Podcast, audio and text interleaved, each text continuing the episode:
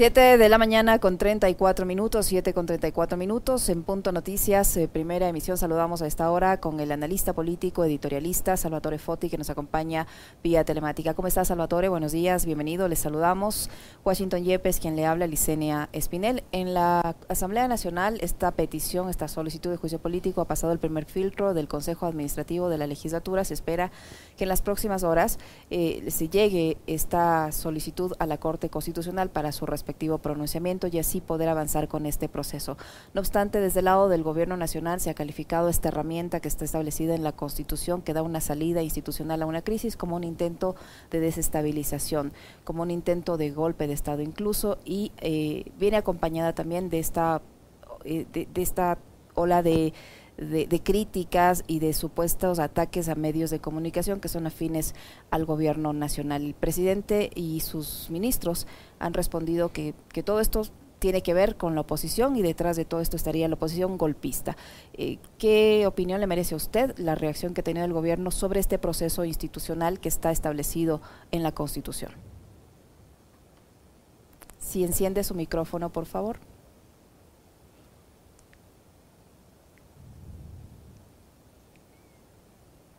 Tenemos ahí algún problema con el micrófono de Salvatore, que no lo podemos escuchar. ahí está. Ahí creo me excusa. Eh, ahí estamos disculpas, así, así anda la tecnología con los que somos más viejitos. buenos días y, gracias por invitarme. Un saludo, eh, un saludo a, todo, a todos los que nos escuchan y, sobre todo a ustedes. Una vez más, gracias por la, por la invitación. Eh, sobre la, la destabilización que, que supuestamente puede causar el juicio político. Antes que nada, la noticia es que el país ya está destabilizado hace rato, me parece a mí.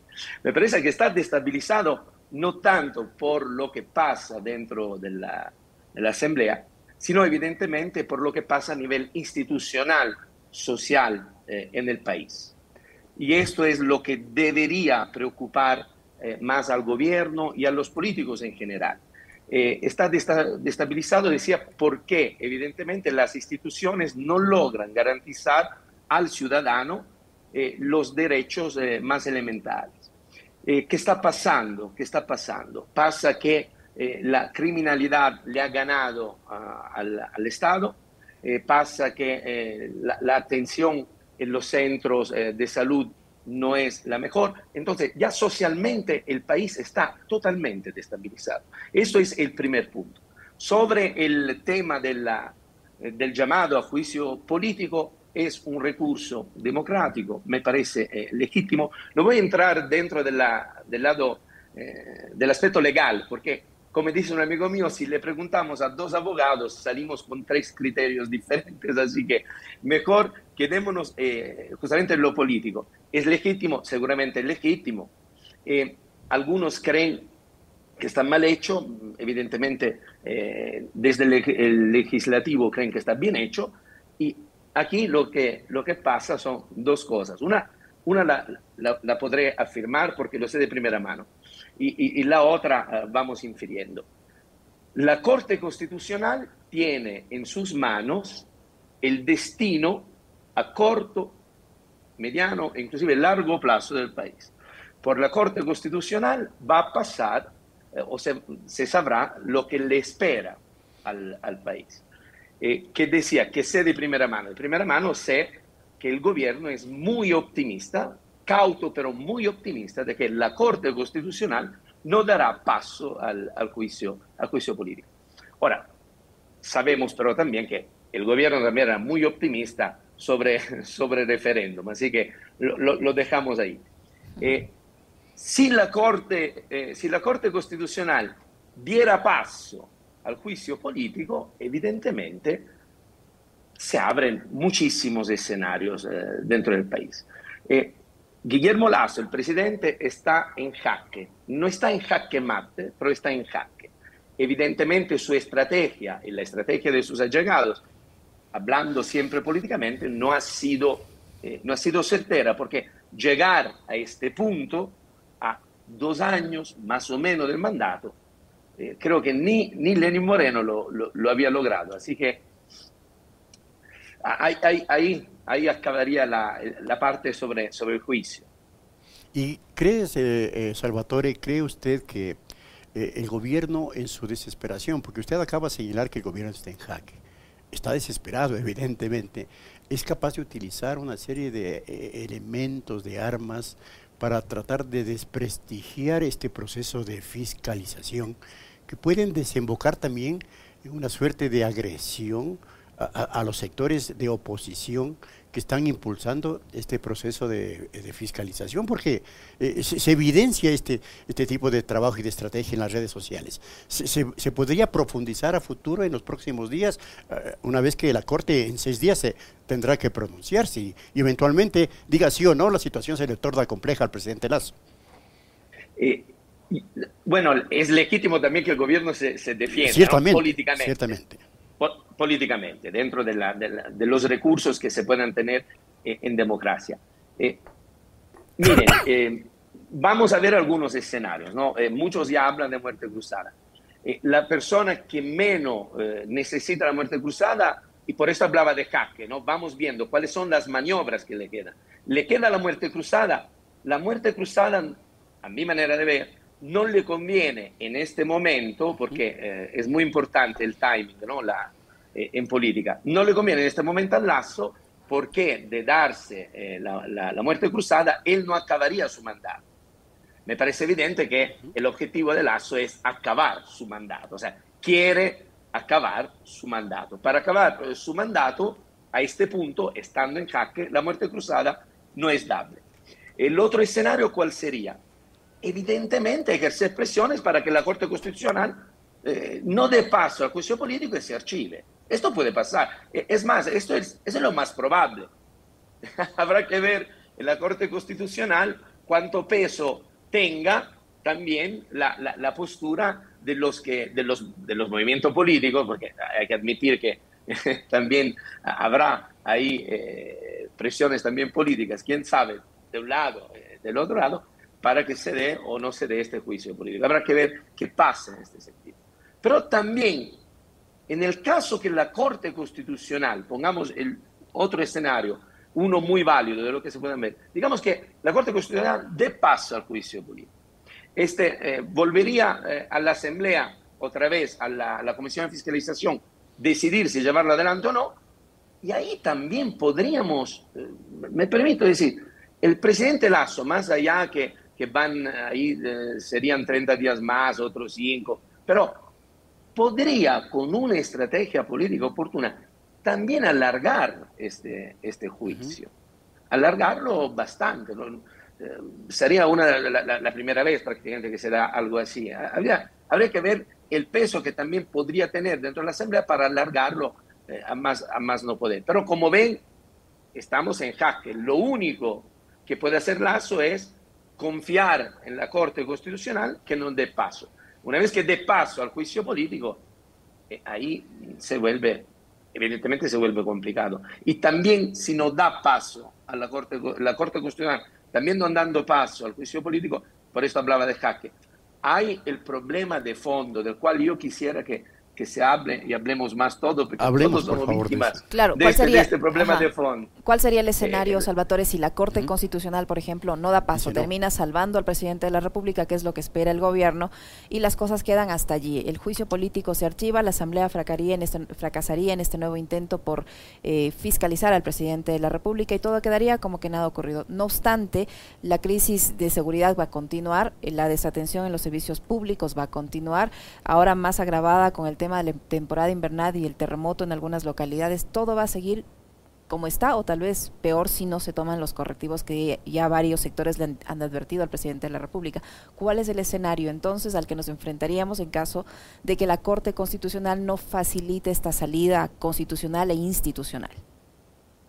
Ahí hay otro escenario, que evidentemente tenemos que, hablarlo claramente, que es eh, el, el escenario social. ¿Por qué?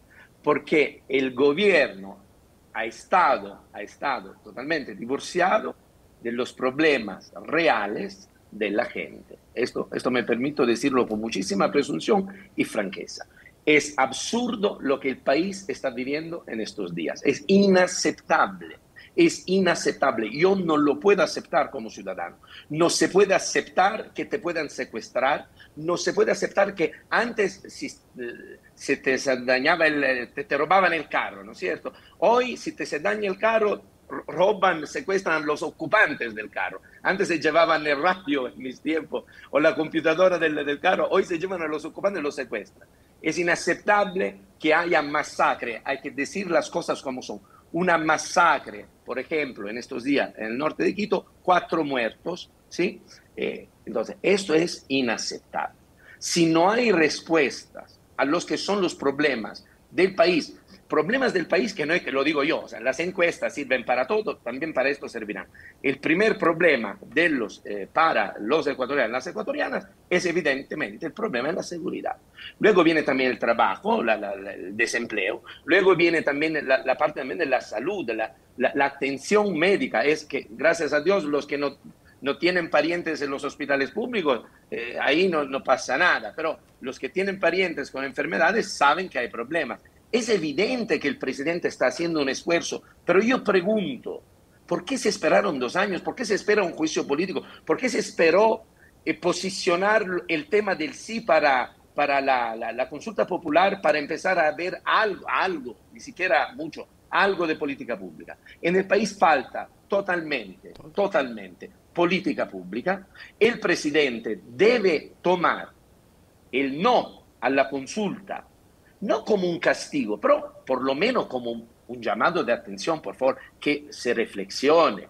Porque también es cierto que perder el referéndum debe haberle hecho reflexionar al presidente si era o no era el caso de renunciar, porque también esta sería una salida democrática. No estoy diciendo que soy favorable a esto, estoy simplemente diciendo que en política hay escenarios y también este era un escenario. Perdió la consulta, vamos adelante, eh, demos el mérito también al señor presidente de reconocer la derrota inmediata, casi inmediatamente el día después. Pero de ahí hacen falta políticas públicas.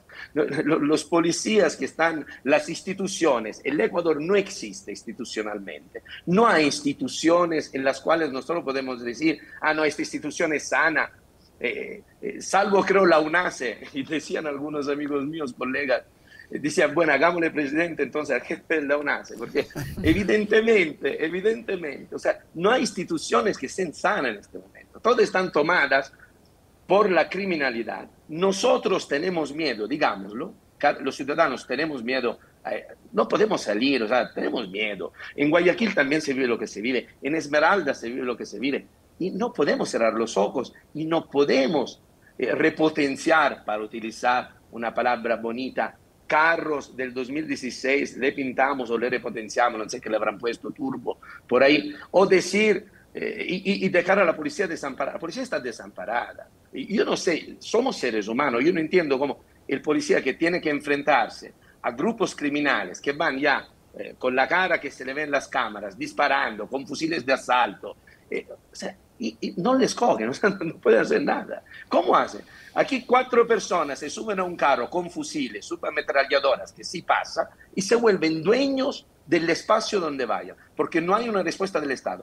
No hay una respuesta del Estado. El Estado no existe en este momento. El país está en una descomposición gravísima social, no política. Cuidado, el problema político es una consecuencia de la destabilización social. La destabilización social es la que debe preocupar eh, al, gobierno. Porque la gente necesita respuestas. Ajá, esa desestabilización, Salvatore, se podría también eh, evidenciar, por ejemplo, en, en la Policía Nacional, que hemos visto casos y casos uno tras otro de funcionarios de la Policía Nacional que están involucrados en varias irregularidades y que, y, que no son personal solo de tropa, ¿no? que estas irregularidades han llegado a la máxima autoridad de la Policía Nacional, comandante o ex comandante general de la Policía y altos miembros de la cúpula de la Policía. Esta descomposición social se evidencia en, una, en ciertos miembros de una institución que debería garantizarnos la seguridad que ahora precisamente no tenemos evidentemente la criminalidad ha tomado muchísimos espacios. Ahora, tampoco hay que generalizar en el sentido, porque la última esperanza que tenemos son los elementos eh, sanos y honestos dentro de, la Policía Nacional, porque como diríamos, ¿quién podrá defendernos ahora? O sea, no esperemos al trampolín colorado, que, eh, o sea, esperemos que la policía pueda, pueda hacer algo. Es evidente que la criminalidad se ha tomado el país y por esto Ecuador hoy no existe, reitero, Ecuador no existe institucionalmente. Es gravísimo lo que está pasando. Yo creo que algunos no, no, sé si soy yo muy pesimista, eh, pero eh, tal vez no entendemos que el, el país puede dejar de existir tal como tal, tal como, tal, como lo vivimos hasta hoy. ¿Por qué puede dejar de existir?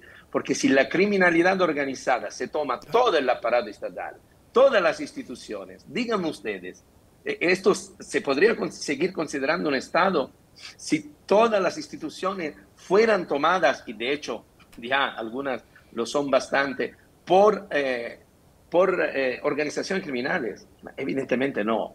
Entonces, ¿qué, no, ¿qué esperamos nosotros? Nosotros como ciudadanos, me permito, ¿no? mucha presunción, el juicio político, el no juicio político, destituirle al presidente, no destituirle, se queda. Los ciudadanos en realidad lo que queremos es que alguien tome las riendas de la situación y que las cosas en el país vuelvan a funcionar.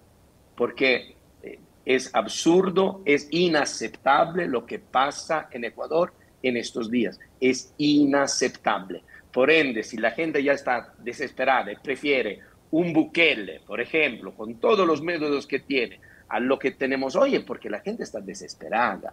Estamos, estamos, yo me incluyo. O sea, estamos desesperados porque más allá que la cédula, más allá que el pasaporte, además son cosas que podrían arreglar con pocos millones de dólares.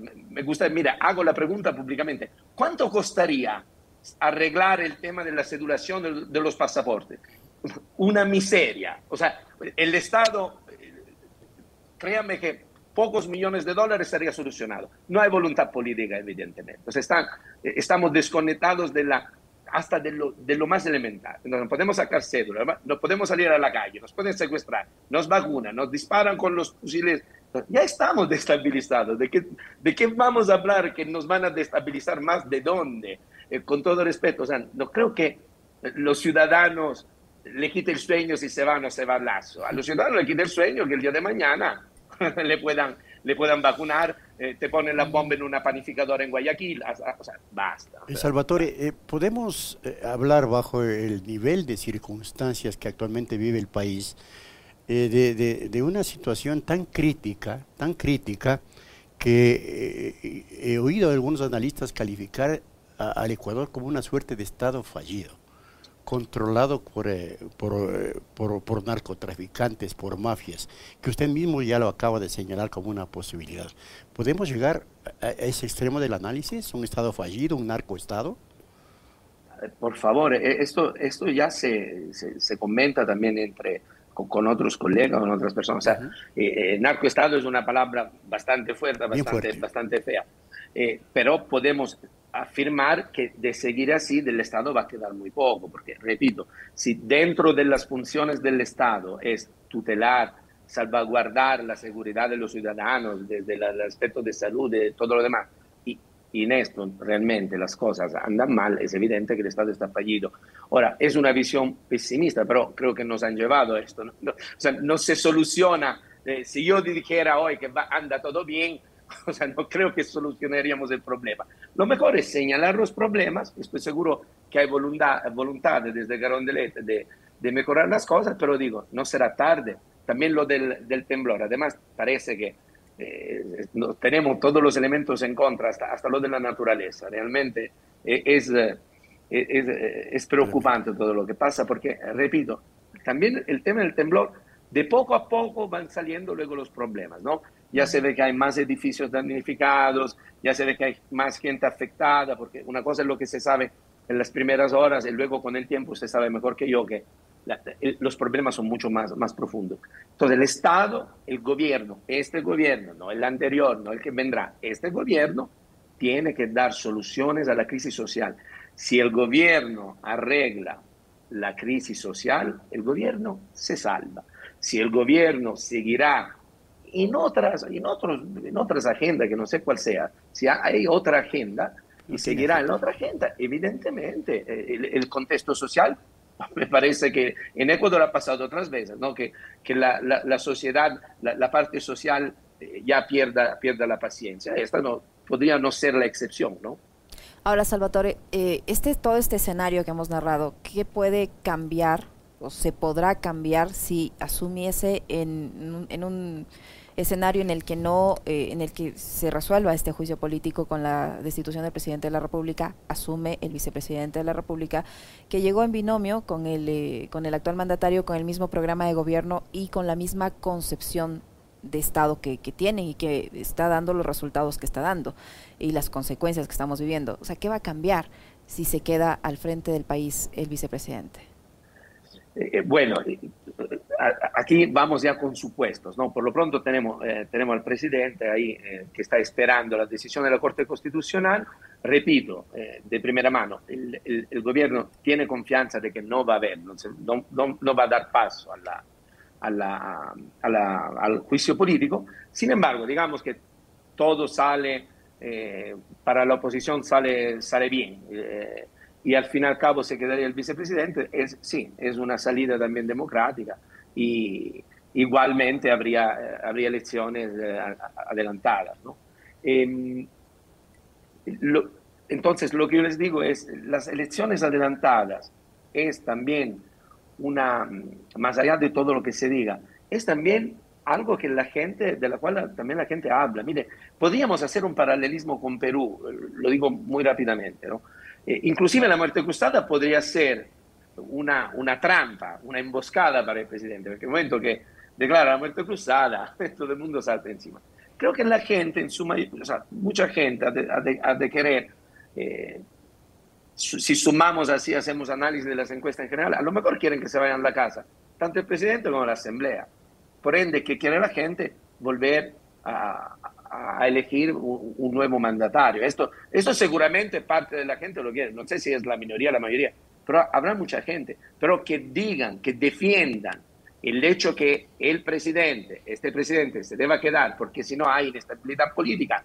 Yo, por favor, pregunto, pero más inestabilidad de la que estamos viviendo, y repito, no inestabilidad política que por último estamos ya acostumbrados todos, la inestabilidad, el fracaso social que estamos viviendo.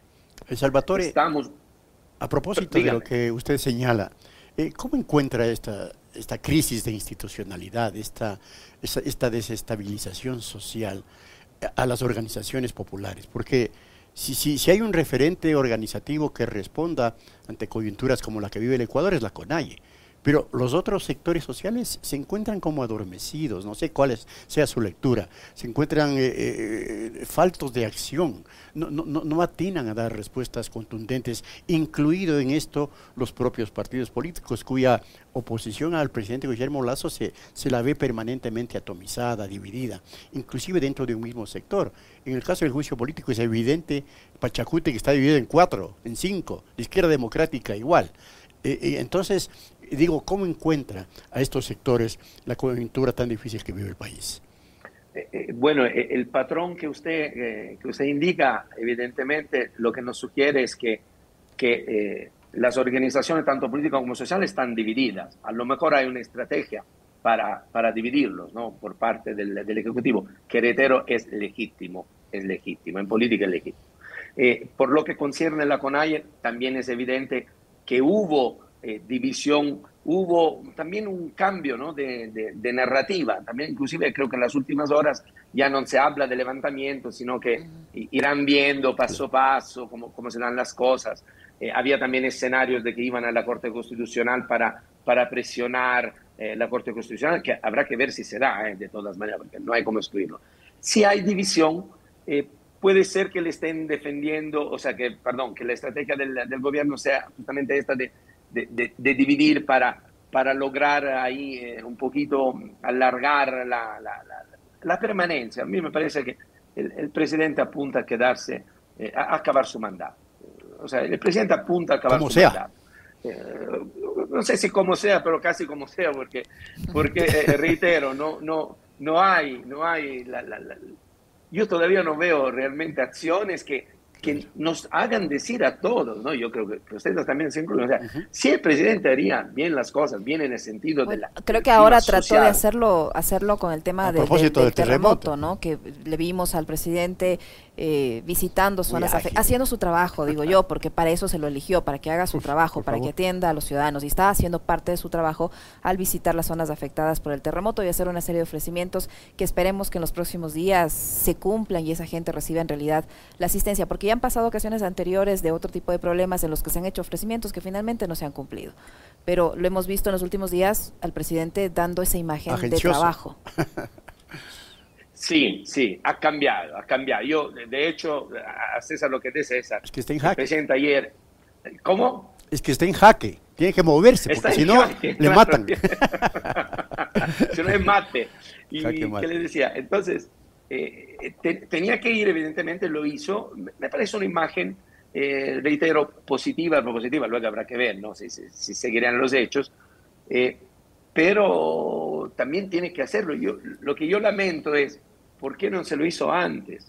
lo que lamentamos es por qué, si, si nos vienen anunciando que nos van a dar, le van a dar a la policía chalecos, le van a dar de todo, la Liga de la Justicia, todo lo demás, ¿por qué no, por qué no ¿Por qué no se ve esto? O sea, ya mismo saldrán a decir que es culpa de los ciudadanos porque no sabemos esquivar las balas. O sea, ya faltaría solo esto.